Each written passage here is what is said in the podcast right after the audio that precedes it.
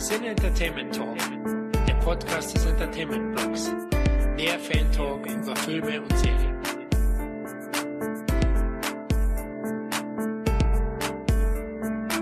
Willkommen nach langer Zeit endlich mal wieder zu einem Van Damme Special. Lang, lang hat's gedauert. Ihr wisst, worum es geht, deswegen reden wir gar nicht um den heißen Brei rum. Aber diesmal ist nicht äh, der Tobi an Bord, es sei denn, er hat irgendwas mit seiner Stimme gemacht. Tobi, melde dich doch mal kurz. Hallo, hier ist Tobi. Ich, ich war immer schon dabei und alles hat sich nicht geändert. hey, diesmal ist Christoph dabei, weil wir müssen es leider sagen, es ist mittlerweile ein Running Gag, dass einfach ich und Tobi oder Tobi und ich, der Esel nennt sich sonst immer zuerst, einfach nie gemeinsame Zeit finden. Das streckt sich jetzt schon über zwei Monate und beim letzten Mal war ich dann auch schuld, weil ich irgendwas falsch gedeutet habe und ich mich nicht bei ihm gemeldet habe und dann hat es wieder nicht funktioniert und irgendwann habe ich jetzt gedacht, okay, guck ich mal, was auf den anderen teuren Plätzen los ist. Und der Christoph, der hat schon mit äh, Fähnchen gewedelt, auch wenn Seagull nicht Thema ist. Sondern, What? Was mache ich dann heute hier? Ja, ich, du, ich hab dich äh, reingelegt. Es ist leider nicht der Deadly Revenge Podcast, sondern wir reden über Death Warrant. Das ist sehr schön. Das Einzige, was mir zu Tom und äh, äh, Tom und dir, Tom, einfällt, zu Tobias und dir einfällt, Tom, ist die Tatsache, euch sieht man ja auch nie irgendwie in einem Raum. Das ist quasi, Tobias rennt raus, so Tom rennt rein, knüpft sich gerade noch die Krawatte richtig zu. Von ja. daher. Dann er führt mich auch immer mit Handstellen dann ab. Ja, aber da, ich dachte, darüber wollten wir nicht reden. Aber äh, ich glaube, Handschellen abführen, hast du eine wunderbare Überleitung zu dem heutigen Film gebracht. Genau, wer den nicht kennt oder nur den deutschen Titel kennt und jetzt verwundert das typische Hör mal, wer da hämmert Geräusch macht, äh, ähm, es dreht sich um Stählernde Faust. Und eigentlich äh, sind wir damit ja auch irgendwie fehl am Platz, weil, wie kann denn das sein, Christoph, äh, dass wir mit stählernder Faust nach Leon bringen? Was ist denn da los? Ich habe keinerlei Fakten und weiß nicht, worauf Sie anspielen, Sir. Sie sind ein wunderbarer Partner, Watson. äh, und zwar ist einfach der Fakt, dass eigentlich, deswegen, wir werden darauf noch äh, zu sprechen kommen, weil da eine, einige Fakte und so wie das äh, bestimmte Sachen gehandhabt werden in dem Film, machen dann etwas mehr Sinn, besonders was das Handwerk oder die schauspielerische Leistung angeht. Death Warrant oder mit stählerner Faust wurde vor Leon gedreht. Aber weil Canon ein wenig finanzielle Probleme hat, was heißt, dass der Laden mächtig in die Brüche ging, wusste man nicht, was macht man jetzt damit und dann hat sich nach langer Zeit MGM dem angeschlossen und hat das Teil dann wenig später natürlich rausgebracht, weil Van Damme eben der Riesenstar war zu der Zeit, der immer noch aufkommende Stern, auch wenn er jetzt schon ein paar Kinohits hinter sich hatte mit Cyborg, Kickboxer, Blood, äh, äh, Sport und so weiter. Und ja, das wurde natürlich erstmal wieder ein Hit, das kann man sagen. Und jetzt mal, bevor wir zu den ganzen Fakten kommen, die wir probieren, nicht ganz so langweilig runterzurasseln. Christoph, sag mal jetzt, also, ich fange jetzt an, damit Fakten runterzurasseln, denn mein Lieblingsfakt ist einfach Sehr nur die gut. Tatsache, dass angeblich ja Steven Siegel durchaus mal in der Wa Wahl war für die Hauptrolle hier in Mit stählerner Faust. Und du meintest auch, es wäre vielleicht passender gewesen. Mhm. Und nachdem ich so wirklich in mich gekehrt bin, Stählerne Faust ist fun, aber vielleicht mit einem anderen Regisseur, aber auch erst recht mit Steven Siegel, hätte da auch ein wirklich durchaus grimmigerer Film mit, ich sag mal, kürzeren Action-Szenen entstehen können, weil hier ist ja eigentlich überraschend wenig Gekloppe, gerade für diese Ära von Van Damme, oder? Ja, also wir können ja mal kurz zu der Story kommen, ähm, die denn eigentlich schlecht erklärt, warum da so wenig drin passiert. Also wer den noch nicht gesehen hat, es ist eine ziemliche Klischee 80er Story und das Drehbuch ist jetzt äh, nicht der Renner, da werden wir noch äh, darauf zu sprechen kommen, warum das eigentlich äh, auch ein komisches Ding ist. Und ja, Van Damme ist ein Cop, der undercover in einem Knast seinem Handwerk nachgehen soll. Natürlich weiß niemand, dass er ein Polizist ist und nur er kann das machen, weil er ist ja Kanadier, ihn kennt niemand. Das ist die Erklärung, finde ich immer noch super. Kriegt denn seine Henchwoman noch an der Seite natürlich, weil eine Love Interest muss auch da sein. Und äh, er kriegt mal äh, mit, dass halt im Knast Morde passieren und warum die passieren und wie und überhaupt. Also das ist gerade in der ersten Hälfte eher so eine Detektivstory und äh, kein Martial Arts Klopper und wird's auch nie. Und bevor wir weiter darauf eingehen, was da jetzt irgendwie an dem Film funktioniert und was nicht, würde ich dich eigentlich mal fragen, weil es finde ich bei mir eigentlich interessanter.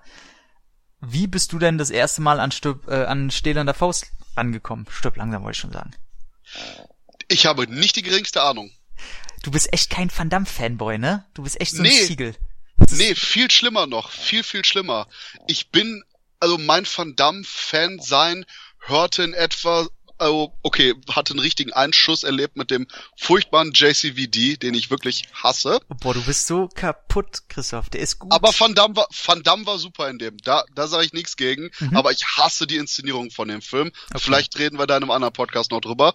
Ähm, Van Damme und Steven Seagal sind meine Nannies gewesen. Ich will jetzt nicht unbedingt meine, meine Mutter ans äh, Kreuzfeuer äh, leiten, aber ich habe quasi, ich sag mal so ab acht, sa sagen wir mal acht, wirklich Van Damme, Seagal, Schwarzenegger, Stallone geguckt. Teilweise mit ich halt mal die Augen zu, Kind, aber es war wirklich konsequent Actionunterhaltung. Und als ich mit Stellerner Faust mit Sinn und Verstand wieder gesehen habe, Mhm. das war, wo ich irgendwo bei so einem Garagen-Sale äh, die Videokassette abgegriffen habe, habe ich den reingetan, dachte, ach, den, kenne ich doch. Aber der Punkt ist, dass das quasi irgendwie so frühe Erinnerungen waren oder ich den vielleicht irgendwie mal aufgenommen habe aus dem Fernsehen und dann geguckt habe. Ich weiß nicht, wann ich ihn zuerst gesehen habe, aber ich weiß, als ich ihn bewusst zum ersten Mal gesehen habe, kannte ich ihn schon. Also es war tatsächlich bei mir auch, also der hat auch so einen komischen, schweren Stand bei mir. Der, der war bei mir schon immer oder auch bei uns in der Familie. Ich habe das ja über meinen Vater und Brüder kennengelernt immer. Irgendwie der bucklige Teil der Van Damme Vita. Also ich habe den selbst auf DVD immer noch nicht gesehen gehabt, weil es immer hieß, schon früher als Kind, ja, ein stählerner Faust, also so, ja, den muss man jetzt nicht gesehen haben, so. Und deswegen hatte ich auch nie Bock, den generell zu gucken, weil ich das Ende auch schon kannte und die letzten 20 Minuten und ich da das schon früher irgendwie gedacht habe, ja, hm, irgendwann mal kommt er in die Sammlung. Und tatsächlich erst letztes Jahr, nee, dieses Jahr noch, dieses Jahr erst tatsächlich äh, komplett bewusst gesehen, wo ich ihn nämlich äh, schon in Schriftform hier eine Kritik geschenkt habe, da ich ihn mir von einem Kumpel äh, auf DVD ausgeliehen und habe da noch in der in der Kritik gemeckert, dass es ja nur das eu- überteuerte Mediabook gibt. Ja, ja, was habe ich mir jetzt auf der Börse gekauft für 30 Euro das überteuerte Mediabook mit einem ach so schlechten Audiokommentar. Da, da, da muss ich nachher, da muss ich noch richtig äh, abhaten nachher, weil das das geht so nicht, wie man das händigt. Aber tatsächlich war das immer schon so ein Film, ich glaube, der von allen auch nie so wirklich hoch gelobt wird. Hast du auch immer das Gefühl? Ja, wobei ich bin jetzt gerade irritiert. Äh, okay, gut, ich habe die Blu-ray nicht gekauft, aber die DVD gibt doch schon eine einige Zeit. Ich meine, ich habe zum Beispiel hier von Stellerner Faust eben den wunderbaren Action Cult Uncut DVD-Teil im Regal stehen Hm. und der wurde mir auch quasi für ein Apfel und ein Ei teilweise hinterhergeworfen. Ja, ach, mein Kaufverhalten ist einfach so, ich habe ja immer so meine drei, vier Läden, die dann immer äh, haufenweise Filme reinbekommen, wo ich dann halt pro Blu-ray oder DVD damals immer nur drei Euro bezahle. Und deswegen gebe ich schon seit langer, langer Zeit für normale Filme keine zehn Euro oder so mehr aus. Es sei denn, ich bin auf einer Börse und kaufe mir halt die Boxen und Mediabooks. Äh, ansonsten kaufe ich immer so echt gebraucht bei meinen äh, Typis.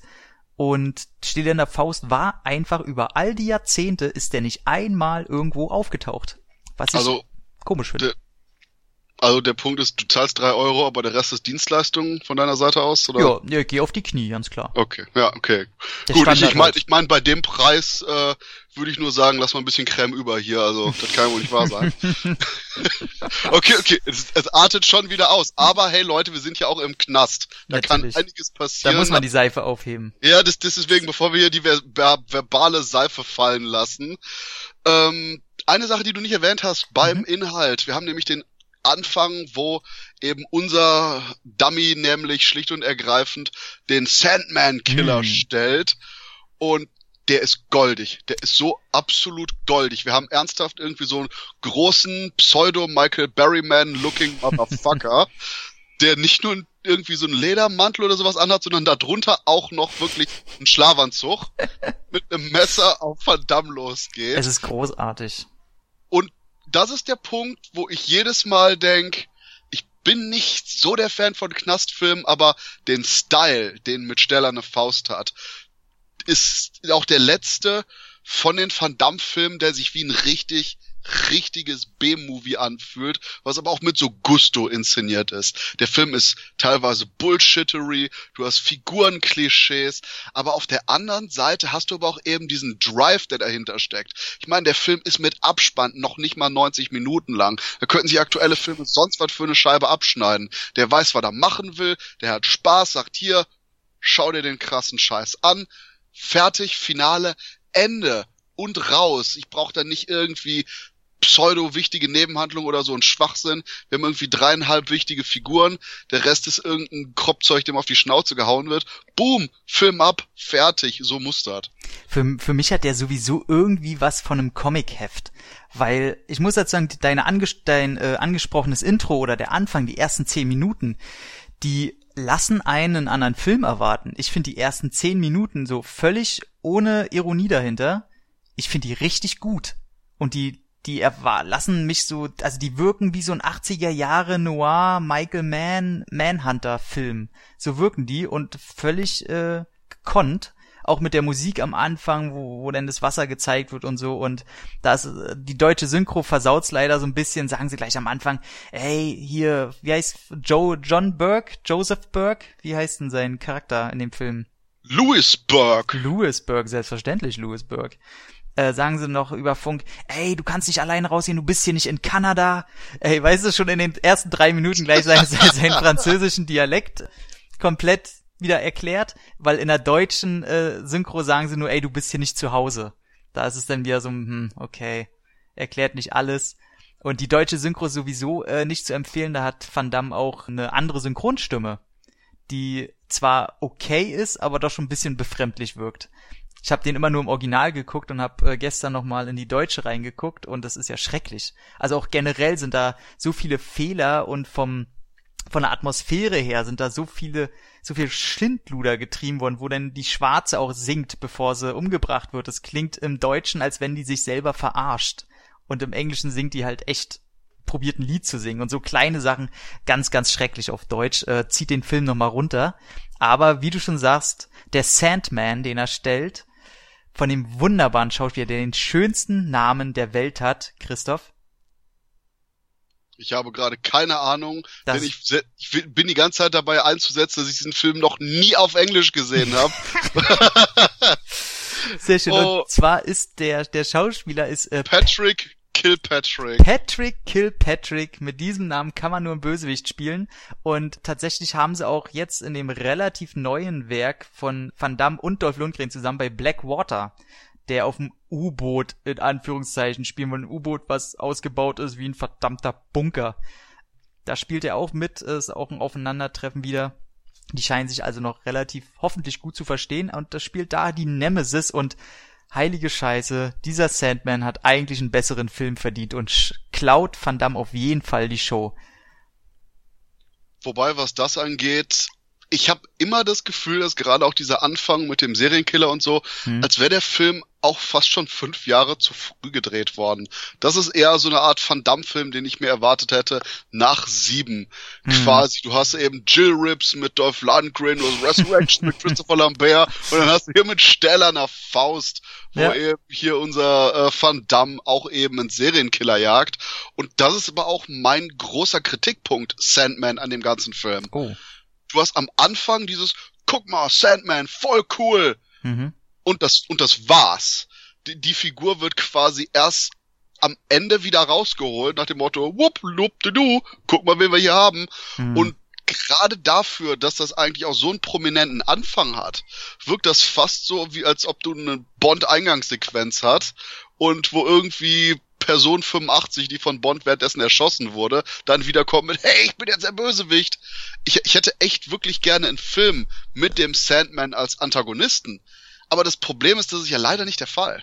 Da gebe ich dir absolut recht. Also gerade mit diesem Bond-Intro, dass es das Gefühl gibt und dass die den nicht nutzen, gerade weil du das Problem hast, dass du halt im Film selber, bis der Sandman wieder auftaucht, hast du keine wirklichen Identifikationsfiguren. Also die sind alle ein bisschen, ja, hier mal ganz nett und die Nasen kennt man irgendwie alle aus anderen 80er Jahre Filmen, aber so richtig Stimmung will da auch nicht aufkommen. Diese ganze Detektivarbeit, die er da macht und auf die Leute, die er da trifft, das ist äh, zum einen recht generisch inszeniert, jetzt gar nicht mal so, das ist nicht der Tiefpunkt von von irgendeinem von irgendeiner Qualität, aber das ist die ganze Zeit mittelmäßig und generisch und da passiert nicht wirklich was.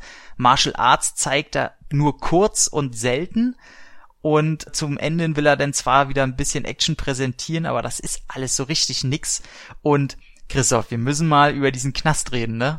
Ne, ich will erst noch bei Patrick Kilpatrick reinhauen. Macht das. Denn der ist auch noch in der coolen Fortsetzung Best of the Best 2 mit am Start.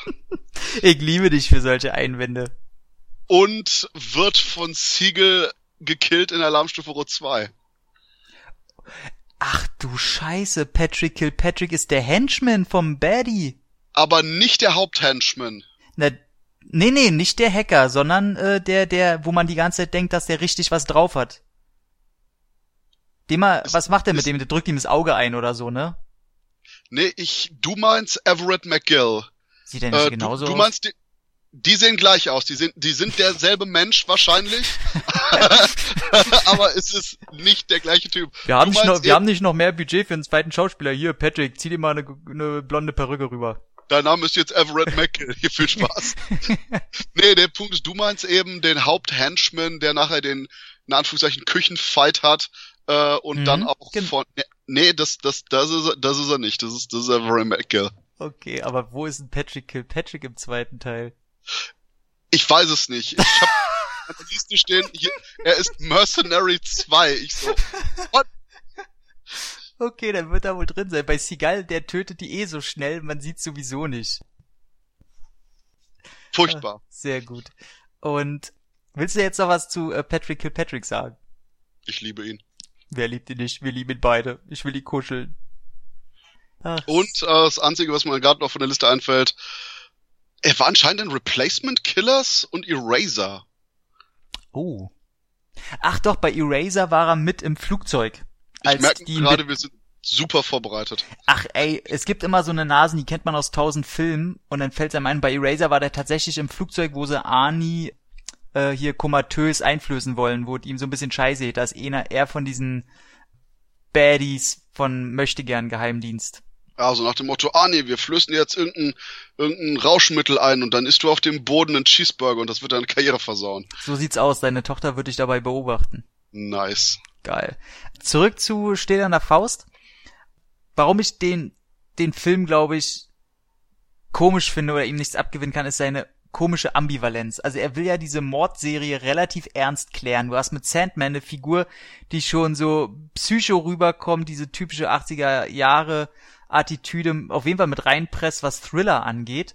Und dann hast du aber einen Knast, der komplett aus einem lächerlichen Comic kommen muss. Also die Leute können da machen, was sie wollen. Er kommt da schon rein und da sind einfach mal alle Gittertüren auf. Der erste hat ein Radio, der, der brennt sich seinen Schnaps selber.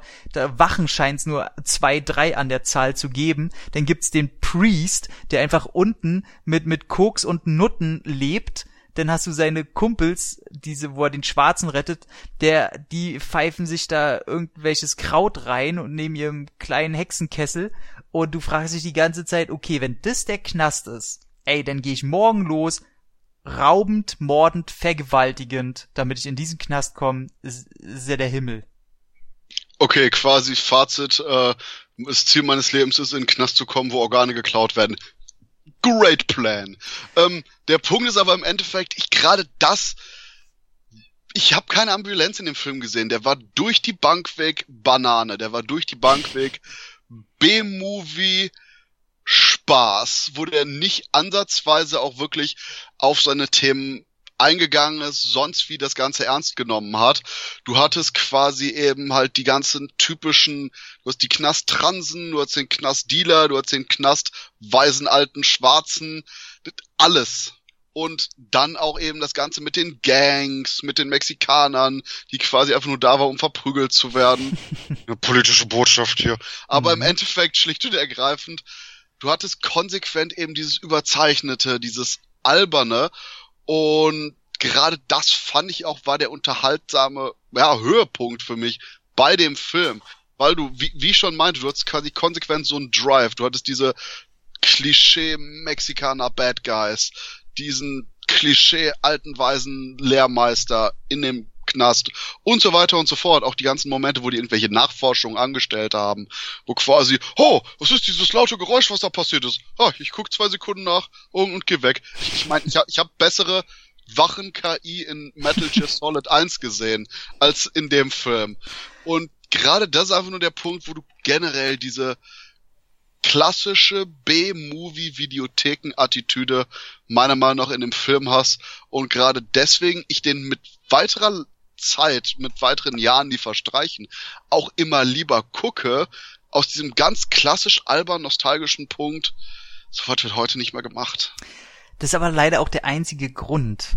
So, so, und ich kann mir den nicht zu schön reden, obwohl er, ich finde, es gibt drei Szenen in dem Film. Ich weiß über eine, da müssen wir uns äh, drüber amüsieren noch, die kommt auch am Ende.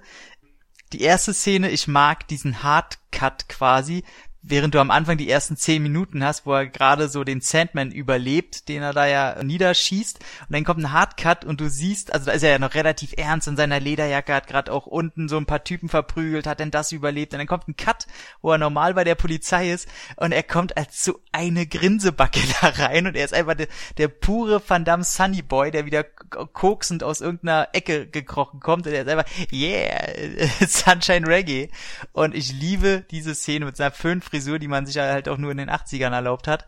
Und es ist so wunderbar. Ich liebe den, den Umschwung der Laune und des Charakters an sich.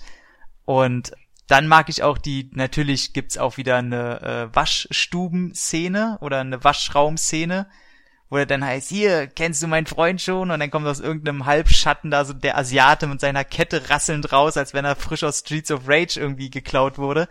Das ist schon schön. Das ist schon äh, einfach wunderbar. Hm, ich will jetzt den Film auch gar nicht zu sehr loben, weil der, der ist halt, das, was er gut macht, ist auch sein Problem. Er ist wirklich doofe, B, doofe B-Unterhaltung.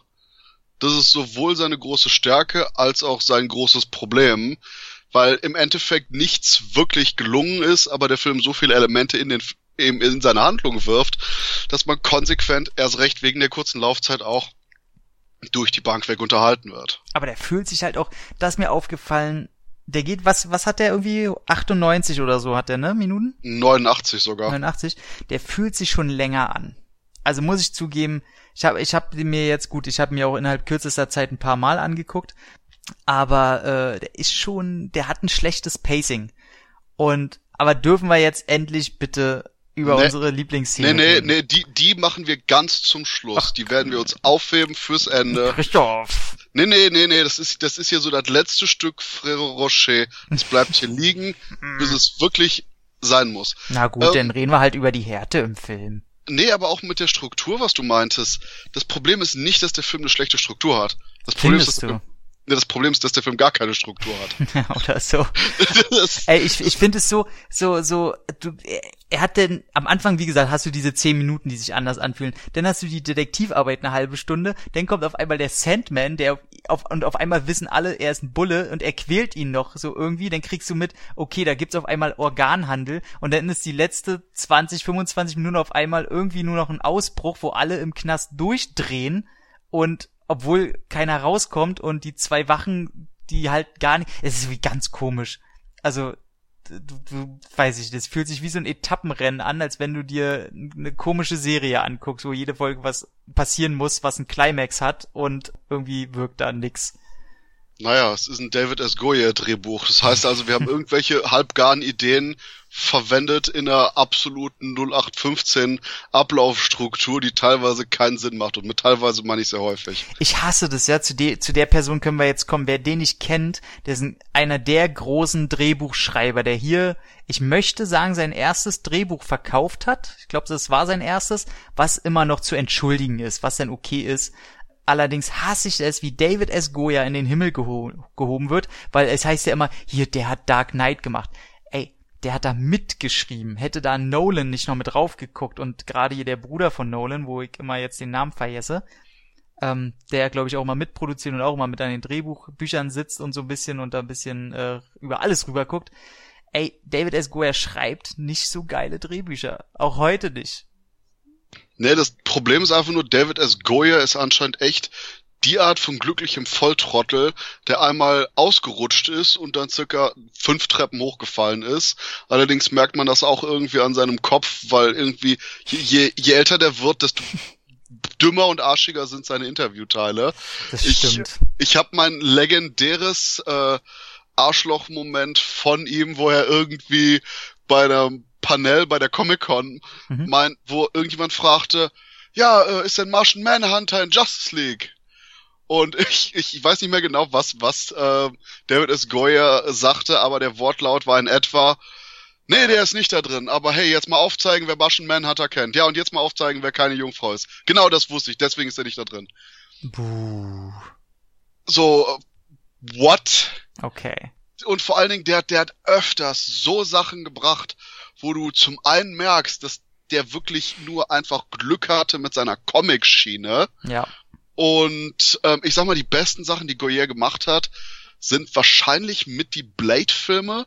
Aber der Punkt ist, das war auch eben schlicht und ergreifend darum, weil Blade eben auch, wie gesagt, gelebt hat von Wesley Snipes, von der Ästhetik seiner beiden ersten Regisseure. Mhm. Und äh, man, man sieht, was für ein Abfuck bei Goyer rauskommt, wenn er Regie führt. Das ist nämlich Blade 3. ja, einfach nur, es, es ist unglaublich. Und das ist leider auch genau das Zeichen, was passiert, wenn man David Goyer machen lässt. Und genau wie du schon sagtest, bei eben ähm, bei eben hier äh, den ganzen Dark Knight Filmen und Co. war immer jemand da an seiner Seite und er ja. hatte immer das Glück, quasi einfach mit genannt zu werden. Und ich gehe sogar so weit und sage, das wahrscheinlich ernsthaft Beste, was Goyer geschrieben hat, war sowas wie Demonic Toys.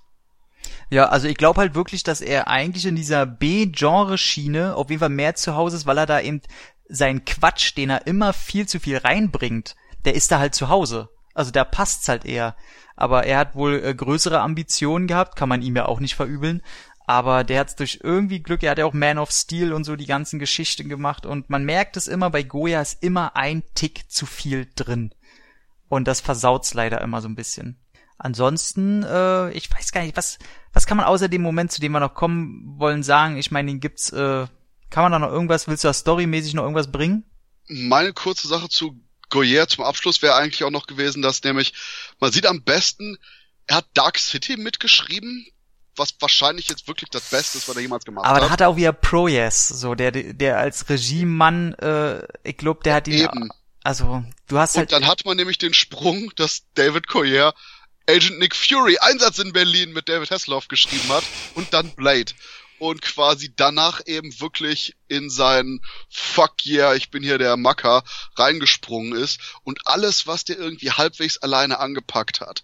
Du hast Jumper. Mm. No. Du hast The Unborn. Auch nein. ähm, wahrscheinlich mit das Unterhaltsamste war zwischendurch noch äh, Ghost Rider Spirit of Vengeance, aber da war auch. Aber ganz im Ernst, das war auch wieder der Punkt, weil schlicht und ergreifend Cage fucking crazy war in dem Film. Ja, also der hat schon Punkte, aber das Drehbuch ist schon, also richtig Panne. Also und da kommt noch ein schlechter oder ein schlechtes Regie, äh, Regieduo dazu. Naja, also ich sag nur, das, was unterhaltsam an dem Film war, war schlicht und ergreifend Cage. Absolut, da gehe ich mit. Oh. Und Christopher Lam Lambert. Der, ja, auf die zwei Sekunden. Wobei, äh, ich bin wirklich, wirklich bedroht, dass äh, Goyer Masters of the Universe schreiben soll und The Sandman. Neil Gaimans The Ach, Sandman. Du Scheiße. Wo, wo ich wirklich sag so, ähm, ernsthaft, hier, Goyer ist der Typ für Kickboxer Teil 365. Nicht für äh, lyrische Aufarbeitung von fiktiven Welten, die sich träumen in die Realität. So, so, so nein. Ja. Also es ist, äh, bei dem bin ich auch raus. Ich habe zudem auch, wie du schon meinst, ich habe mir in letzter Zeit keine Interviews angehört, eher zu der Zeit, wo er denn halt Dark Knight und so groß im Rennen und Gespräch war und da kam der mir schon sehr unsympathisch vor und seitdem äh, beschäftige ich mich auch gar nicht so krass mehr mit ihm. Krieg's halt nur mit, dass er bei den ganzen Comic-Sachen, äh, die auch angekündigt werden, immer scheinbar echt bei irgendwem sehr tief in den Arsch gekrochen ist. Wer weiß, was der noch für Fotos von irgendwelchen Hollywood-Produzenten hm? im Keller hat. Ja, ja, auf jeden Fall. Irgendwo im Bunker hat er irgendwelche hübschen Bilder zu hängen. Um, Aber mhm. das ist der Punkt, wo ich sag, fuck David Goyer, wir haben einen Typen, der richtig cool ist, und das ist fucking Darren Sarafian, unser Regisseur. das ist eher dein Metier, weil ich sag da, äh, Christoph, leg mal los. also hier Darren Sarafian ähm, hat angefangen auch als Darsteller in Ein Mann wie Dynamit mit, mit Bronson, fuck yeah. Und hat dann auch quasi erstmal hier und da ein, zwei Skripten mitgearbeitet, aber wollte vor allen Dingen Regisseur werden und hat genau das gleiche abgeliefert wie eben äh, mit Stellerner Faust B-Ware. B-Ware mit Gusto, die teilweise echte Probleme hatte, aber irgendwie immer diesen Videothekenscharm transportiert hat. Wir hatten Alien Predators. Ich brauche jetzt nicht erklären, worüber der Film handelt, oder? Über das ist Egal, ich bring keinen schlechten Witz. Okay, ich dachte so, es ist Coming-of-Age-Geschichte einer kleinen Inuit-Frau, äh, genau, so endlich sich freisagt von ihrem bedrohlichen Ehemann. So ein Scheiß wollte ich tatsächlich bringen, aber ja. Guter Mann. Ähm, wir, wir haben den unterhaltsamen Endzeit-Film Interzone. Und ja, okay, bei die tödliche Lippen ist auch wieder so ein Film, wo ich sag, brauche ich jetzt nicht wirklich sagen, wovon er handelt, oder? Äh, über einen Baseballspieler, der sich den Arm gebrochen hat? Nein, Vampire. Ach so. Aber ähm, der Punkt ist auch wieder hier so Romanze, ich glaube glaub ein paar Nacktszenen, von daher hm. dieses, ja, yeah, Kitsch. Mit, deswegen mit stählernder Faust. Genau, und der Punkt ist, ähm, der hat auch Gunman, Hetzjagd durch den Dschungel mit Mario von Peebles und äh, Christopher Lambert gedreht. Aber das ist der Punkt, den Film habe ich nicht gesehen. Tödliche Geschwindigkeit. Mit Charlie Sheen und Natasja Kinski habe ich tatsächlich gesehen. Der kam so in einem Rutsch mit Drop Zone damals mit Wesley Snipes, wo Fallschirmspringen und Extremsportfilme so on Vogue waren. Nicht wirklich gut. Ähm, welcher eher dazwischen noch lag, und den kenne ich tatsächlich, ist Roadflower. Auch mit Christopher Lambert. Hast du den gesehen? Nein, sagt mir gerade gar nichts. Also wenn ich den jetzt nicht komplett verwechsel, ist es halt dass Christopher Lambert halt so ein Familienvater und so ein äh, Mr. Craig Schäfer, den du vielleicht noch aus äh, Dings hier kennst, auch aus Hellraiser 5, der Hauptdarsteller. oh, ah, Mr. Depripants. Mr. Depripants, Mr. I Hate Everyone. Und David Arquette spielt sogar auch noch mit. Und ähm, Ola Greg Schäfer macht irgendwie die Tochter von Christopher Lambert so ein bisschen an und darauf sagt er als Familienvater, lässt irgendeinen Spruch ab oder so. Und ab dem Moment jagt er den armen Familienvater mal durch die Wüste, durch die Highways und ist halt so ein totaler Psycho. Und das ist dann halt so, ein Familienvater muss sich auch rächen, weil der Sheriff kann, hilft natürlich nicht und alles so, ja. Kann man sich tatsächlich mal angucken, der war nicht schlecht damals. Für Videothekenware. Hey, mir fällt Craig Sheffer irgendwie gerade ein, dass der in Code of Honor mit Steven Seagal zu sehen oh, war. Und soll ich dir, Entschuldigung, jetzt muss ich dir reinbrechen, in dem Film spielt sogar auch noch mit Josh Brolin und Joseph Gordon-Levitt. Das Sehen ist wir mal wieder. Ganz schönes Teil mittlerweile. Ja, David Arquette auch. David Arquette ist cool, auf den lasse ich nichts kommen. Deswegen, David Arquette ist auch cool. Dewey rockt. Oh, auf jeden Fall. Letztes Road Racers gesehen von äh, Rodriguez mit Salma Hayek. Ach ja, das war die Zeit, wo Rodriguez doch nicht einfach nur eine komplett faule Sau war. Ja, absolut, das sieht man auch. Aber zurück zu äh, deinem Lieblingsregisseur, ich hab schon wieder Darren Sel Serafian. Darren Serafian. Mr. Alien Predator. Und das war's äh, dann aber auch schon, ne? Ja, das, das war's leider. Im Endeffekt, der, der, der Rest war äh, Folgen von Nash Bridges, eine von Buffy der Vampire Slayer, zwei Folgen Martial Law und ja, yeah, das war's. Also der, das, der dreht schon äh, jedes Jahr so seine, seine drei, vier, fünf, sechs Episoden zu irgendeiner Serie, die aber auch recht namhaft sind. Also bei The Strain war er bei oder The Gifted und so Rosewood. Der ist schon äh, im, im Fernsehbereich, Serienbereich, der ist schon gut dabei. Der verdient sich seine Brötchen.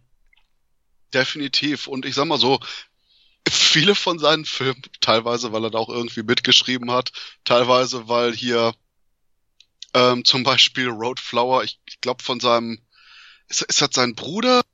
Oder wer auch immer, deswegen, der, der Roadflower war von Teddy Serafian. Mhm.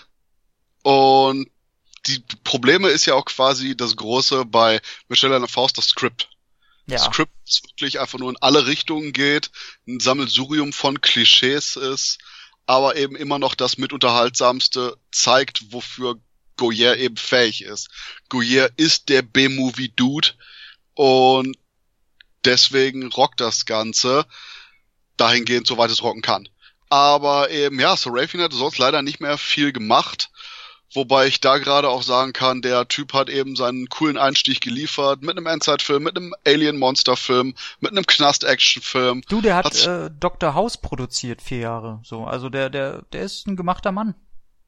Naja, das, deswegen, der ist einfach nur, äh, ja, das ist immer das, wo man sagen würde, ich würde echt gerne lieber einen Endzeit-Film mit ihm wiedersehen, mit ihm selber in der Hauptrolle, als jetzt Dr. House Teil drei Millionen, aber ja, ja. Was will man machen? Ja Gott, also tatsächlich muss ich auch sagen, das ist halt so ein komisches, äh, das da zu sagen, aber das ist ein Van Damme-Film, wo das erste Mal in der Karriere äh, oder der Filmreihe überhaupt Van Damme irgendwie nicht das herausstechendste Merkmal ist, sondern alles drumherum. Zwar auch Panne ist, aber wenigstens unterhält. Van Damme, der da das Schauspiel erst noch weiterhin lernen muss und dann in Leon schon besser war, auch in den emotionalen Szenen ist, er merkt man, äh, ja, das funktioniert auch alles noch nicht so. Er ist noch ein bisschen grün hinter den Ohren und er wirkt noch so ein bisschen rookiehaft, sofern es ins Schauspiel geht. Und äh, die paar Kicks, die er denn da zeigen soll, das ist halt auch alles nix. Also im Grunde ist einfach ein generischer Film. Was aber auch nicht heißen soll, ähm, generisch heißt bei den meisten immer scheiße und das stört mich auch immer ein bisschen. Das ist gute, alte 80er Klopperunterhaltung. Und wo wir gerade dabei sind, wir haben nämlich noch ein paar Sachen, die bevor wir, bevor unser Lieblingsmoment kommt, unbedingt ansprechen müssen. Mhm. Äh, wir haben nämlich Hacker Kid. Ey, Hacker Kid, ne? Den habe ich ja gefressen. Den habe ich beim ersten Mal gucken, habe ich den richtig gehasst. Und dann habe ich mir überlegt, okay, was ist denn, wenn jetzt hier ein paar Kumpels wären? Dann würden wir diesen Typen lieben. Der ist einfach so ein Klischee Ober Spasti, pubertär. Ich, ich, ich liebe es, ihn zu hassen. Ich meine, der taucht auf, schaut erstmal unserer weiblichen Hauptdarstellerin tief in den viel zu offenen Ausschnitt, erzählt ständig sowas wie, hey, die Jungen, das sind hier immer noch die, äh, noch immer, immer noch die, die am besten stehen können oder irgendwie sowas. Ja, ja. Und, und, und macht die konsequent an. Also ich sag mal so, wenn, wenn ich irgendeinen Held hätte als Heranwachsender, wär, wäre der das. Und vor allen Dingen, du hast dieses Klischee-Teil so, hey, uh, old bitch, wanna fuck? Oh mein Gott, Star Trek is on. Ja. Und wo, wo ich auch sag so, das, das sind Sachen, die ich schreiben würde für eine Parodie. Genau. Ende der 80er. Aber dass, dass das der Film wirklich ernst nimmt. Aber der gesamte Film ist eben so. Und das ist eben dieses große Goyer-Problem. Ich habe das Gefühl, wir, wir, wir machen so leichtes Goyer-Bashing. Hat er aber auch mal verdient, ganz ehrlich, macht ja sonst keiner. Ich wollte schon sagen, wir sind zu soft. ähm, äh, nee, der, der Punkt ist einfach nur, e-, eben ganz viele Sachen in dem Film wirken, als, als hätte man die parodistisch geschrieben. Wenn zum Beispiel mir jemand sagen würde, hey, Van Damme kämpft da gegen einen, einen Killer, der heißt The Sandman. Und ich so, weißt du was? Der Typ hat nicht nur einen Ledermantel an, sondern darunter sogar einen Schlafanzug. Stimmt tatsächlich das ist jetzt nichts, wo, wo man irgendwie das Ganze ernsthaft aufnimmt. Und deswegen habe ich auch nie, wie gesagt, diesen ernsten oder ansatzweise seriösen Flair in dem Film gehabt, weil du die erste Szene hast du einen Killer mit einem Messer, mit einem Schlafanzug, der The Sandman heißt. Du, der Priest, der unten sein, seine Huren und sein eigenes Telefon hat und da keine Wache ist, so weißt du. Ja, das, das, deswegen, das Ganze äh, wirkt wie von einem cheesigen Punisher-Comic aus, aus Mitte der 80er. Stimmt, das ist ein guter Vergleich. So wirkt, ja, doch, das passt echt. Und das deswegen, das, das ist der Einsatz vom Punisher, weil der Sandman ist seiner Gerechtigkeit entkommen. Er muss in den Knast, um das Ganze wieder richtig zu stellen. So, können, wir, können wir jetzt langsam zu sagen, ich brenne ich brenn so drauf, ich liebe. Nee, nee, nee, nee, ich habe noch eine andere Stelle. Okay, okay auch eine Sache, die du heutzutage in einem Film so nicht mehr bringen würdest und besonders nicht so unthematisiert. Wo unsere, ähm, ich wollte schon sagen Ladyboy, wo unsere Lady einfach reinkommt und dann eben von den ganzen Wachen regelrecht sexuell drangsaliert wird. Oh, ja. Und unangenehm. Und die nächste Szene ist einfach nur, sie ist total verstört, zupft sich so am Kragen, hält sich so alles zu. Verdammt, stört hat gar nicht. Der, der rammelt so von hinten schon an, küsst so ihren Nacken, so schmiegt sich an sie und sie, why not? Ja, ja, und sie macht total mit, wurde quasi halb vergewaltigt gerade von Polizisten zwei Minuten später. Ach naja, wenn's verdammt ist, der mich jetzt nimmt, dann bin ich jetzt einfach mental wieder total auf Zack. Ja, das ist eine wirklich emotional humane Übersprungsreaktion von der aufoktroyierten Gewalt, der Wechsel zum selbstbestimmtem, zum eigenen Aktivwerden. Das ist ein so durchdachter Handlungsschritt, den Goyer hier einbaut. Sie wächst einfach in ihrer Sexualität hin vom, ja, ja. ja. ja das, das, ist deswegen, das ist, das ist quasi Miss 45, nur besser. Wobei ich sie tatsächlich, auch wenn sie recht farblos bleibt, sie ist niemals nervig oder aufdringlich. Also es ist ja für eine Love Interest gerade in den 80ern nicht immer so leicht gewesen. Von daher, da, da kann man mal auch ein paar positive Punkte in ihre Richtung schmeißen. Die ist schon okay. Ja, ich mag auch, und das ist eine Szene, die ich ernsthaft, ernst, ich glaube, die einzige Szene, wo ich ernsthaft sag, die war richtig gut. Mhm. Der Moment, wo sie ohne zu wissen, ähm, den einen Hintermann zur Rede stellt, bei dem im Zimmer einen Telefonanruf nimmt, dann merkt, dass er quasi der Kerl ist, der durch den ganzen Organschmuggel angeleiert hm. hat, um auch Organ für seine äh, Frau zu kriegen. Okay, das hört sich jetzt auch versaut an. Der wollte ein Organ für seine Frau kriegen. ähm, aber du dann auch diese unheimliche Szene regelrecht hast, wo der Typ die Waffe nimmt, du nicht weißt, erschießt der sich jetzt, erschießt er sie. Ja, ja. Und dann allerdings eben die Frau da reinplatzt, was dazu führt, dass unsere Heldin wegrennen kann und dann nur zu der Frau sagt, hey, äh, lassen Sie sich mal erzählen, was Ihr Mann getan hat, damit sie weiterleben und die Frau ganz entgeistert ihren Mann anschaut und er nur dieses stammelnde, ah, aber, aber Schatz und, und die Szene dann abbricht und auch nicht mehr darin zurückkehrt. Ja, ja, sie sagt ja noch, ne, ja, erzählen Sie Ihrer Frau, ähm, dass Sie gemordet haben für sie oder irgendwie sowas, sagt sie ja noch. Ja, und, und wie gesagt, das ist wirklich der einzige Moment, wo ich jetzt zumindest eine Hand für ins Feuer legen würde, wo ich sagen würde, die ist echt pointiert.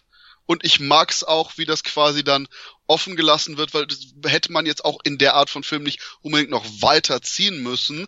Aber es war ein wirklich cooler, kleiner, menschlicher Moment, den ich so gerade in dem restlichen allerlei von dem Film nicht unbedingt erwartet hätte. Ja, ich glaube, die meisten erinnern sich sowieso nur ans Ende, wo er dann quasi mit dem überdämonisierten Sandman, der immer noch schreit, obwohl, er aus dem Feuer kommt und immer noch lebt und Van Damme mit äh, naja, kn ähm, knallrotem Oberkörper durchtrainiert, blutig ihm nochmal einen Drehkick gibt. Typisch, ich glaube, daran erinnern sich die meisten. Ich muss aber zustimmen, wenn ich aus einem Feuer kommen würde, würde ich definitiv auch schreien aber vor allem auch ein paar Tonlagen tiefer und wie ein Dämon oder ein Zombie oder Monster oder was auch immer, selbstverständlich. Ja klar, ich meine, wer weiß, was das Feuer gemacht hat. Ich meine, die, Hoden ziehen, die Hoden ziehen sich nur bei Kälte in den Körper zurück, nicht nicht so. Ich meine, wahrscheinlich total entspannt. Du hast seine, hast seine Haare gesehen. Äh, das ist in einer Minute nicht wieder gemacht. Deswegen, der war, war jetzt noch ja, mehr Michael Berryman als vorher. Wo, wobei, ich will nur kurz einen Disclaimer sagen. Ja. Michael Berryman ist voll cool. Äh, Michael Berryman ist ein super Schambolz. Ich, ich, ich mache einfach nur Scherz, weil ich ein Arschloch bin, nicht weil Michael Berryman böse ist. Ich, ich glaube, kein Mensch würde denken, dass man ernsthaft was gegen Michael Berryman hat. Ja, ich sag mal so, wir leben in der Zeit 2018 gerade, von daher Disclaimer ist immer wichtig. Ja. Aber wir müssen jetzt mal langsam zum Ende hinkommen hier, das dauert du, ganz. Du willst einfach nur dieses, du willst diese Szene erwähnen, oder? Ja, will ich. Okay. ich, sag, ich sag einfach nur, Tom, go for it. Ey, ich liebe die Szene und als ich die das erste Mal gesehen habe, ich konnte es nicht glauben, dass die so in diesem Film ist.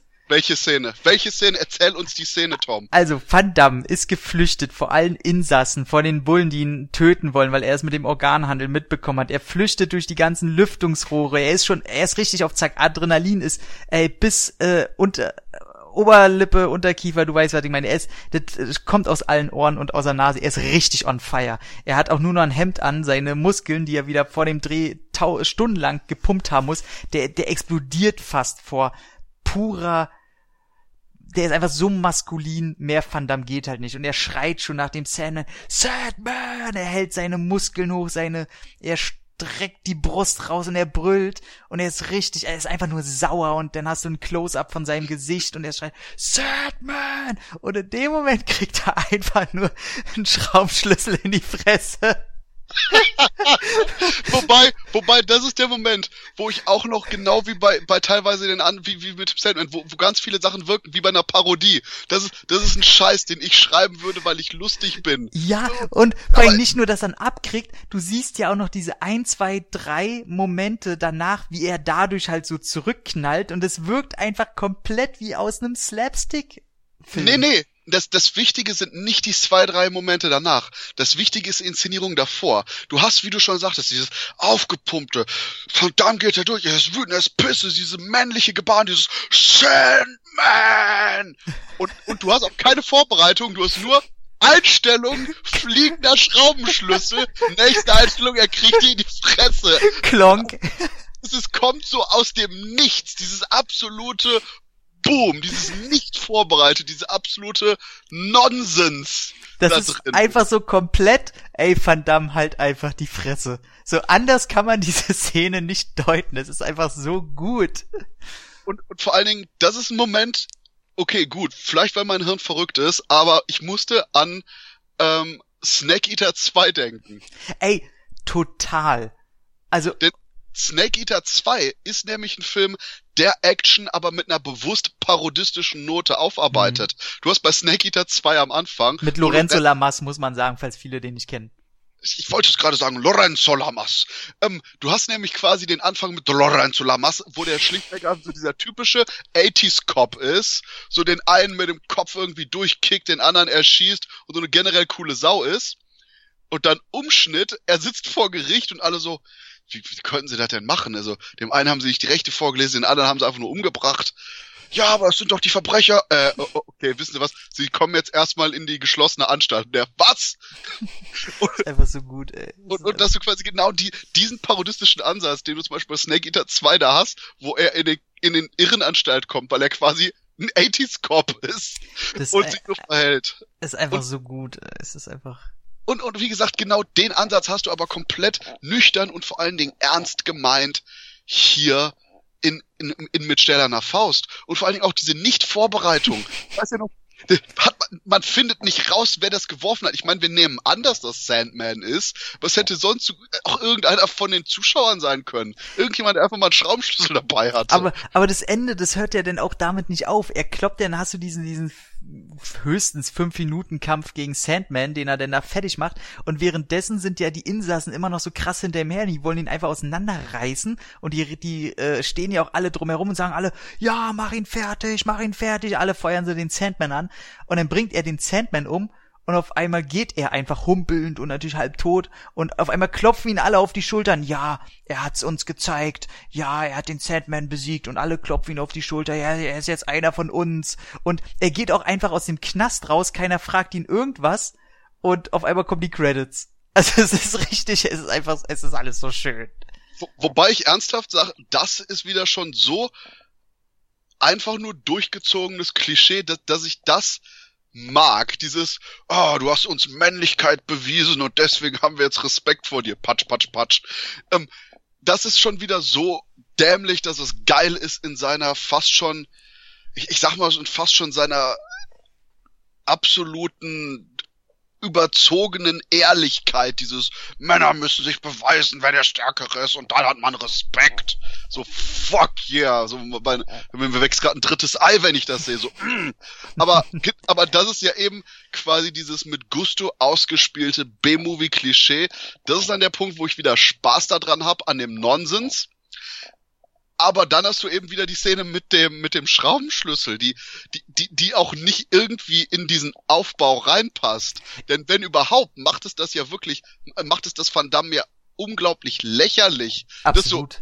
Und, und, und, und genau deswegen verstehe ich auch nicht, warum man die Szene so reingepackt hat. Nicht nur, warum sie inszeniert ist, wie aus dem Three Stooges Film, sondern auch noch, dass man das einfach generell überhaupt da reinpackt. So nach dem Motto, hey, also wir, ähm, wir haben hier ihr Skript, äh, Herr Goyer, und äh, ich lese hier gerade, äh, Van Damme, ähm, ja, äh, pumpt gerade männlich seine Brust auf und äh, da als, als Belohnung bekommt er dafür einen Schraubenschlüssel ins Gesicht. Äh, haben wir das so richtig? Ja, das ist unterwandert, unterwandert die Erwartung. Das habe ich heute geträumt. Stell, stell es irgendwie nicht in Frage. Cameron hat auch sein Terminator im Schlaf geträumt, also habe ich jetzt mein Schraubschlüssel. Genau. ja. Wir wollen nicht wissen, was weiter mit dem Schraubenschlüssel passiert ist. ja, sei es ein bisschen Quatsch und äh, somit kann man aber sagen, äh, das klingt jetzt schon wie alles so negativ. Wir müssen aufpassen, dass das nicht zu negativ klingt. Das ist halt absoluter Gaga. 80er Jahre Knastklopper, Blödel, Quatsch. So. Ja, ich, und wenn man so rangeht. Aber ich sag jetzt ganz ernsthaft, das ist nicht negativ von uns. Es ist, wir beschreiben den Irrsinn. Ja, genau. Ansonsten, ich glaube, eine Zensurgeschichte hat er gar nicht, war glaub, immer ab 18 indiziert, war der auch nie. Von daher, genau. Was kommt denn jetzt als nächstes, Christoph? In der ich habe keine Ahnung. Ich, ich, ich weiß es aber. Vielleicht, wenn ich dir einen Tipp gebe, von Michael Douglas produziert, stand immer ganz fett auf der Hülle, auf dem Cover, auf dem Poster. Ich muss zugeben, ich habe jetzt weniger Ahnung als vorher. Das ist doch klar, wunderbar. Aber du weißt, Van Damme hat des Öfteren ja gerne Doppelrollen gespielt. Ach, geballte Faust. Du bist auch so eine geballte Faust. geballte Ladung. Ach, Erst kommt die geballte Ladung, danach kommt die Faust geballte Faust. Besser an. Das klingt einfach mal wie zwei Teile einer Pornoreihe. War der von Michael Douglas produziert? Der war von Michael Douglas produziert. What the fuck? Mhm. Und den freue ich mich tatsächlich, äh, weil der geil wird. Und da ist auch wieder, man kann ja, das ist ja das Schöne bei Van Damme, in seiner frühen Vita kann man zwischen den einzelnen Filmen immer große Sprünge in verschiedenste Richtungen sehen, in die er sich bewegt hat. Das ist sehr schön, deswegen freue ich mich sehr auf Double Impact, wo auch einen sehr schönen Bösewicht hat.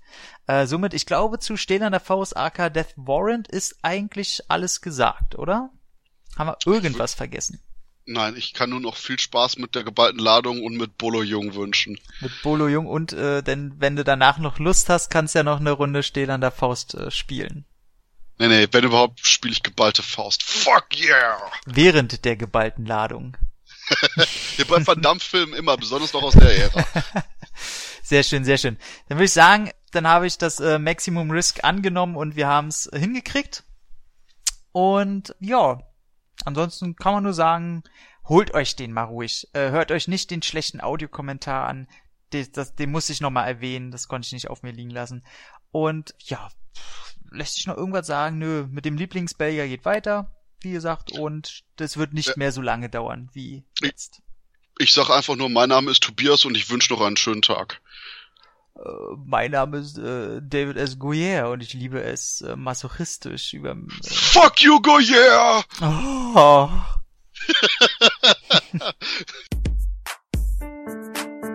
Sin Entertainment Talk, der Podcast des Entertainment Blogs.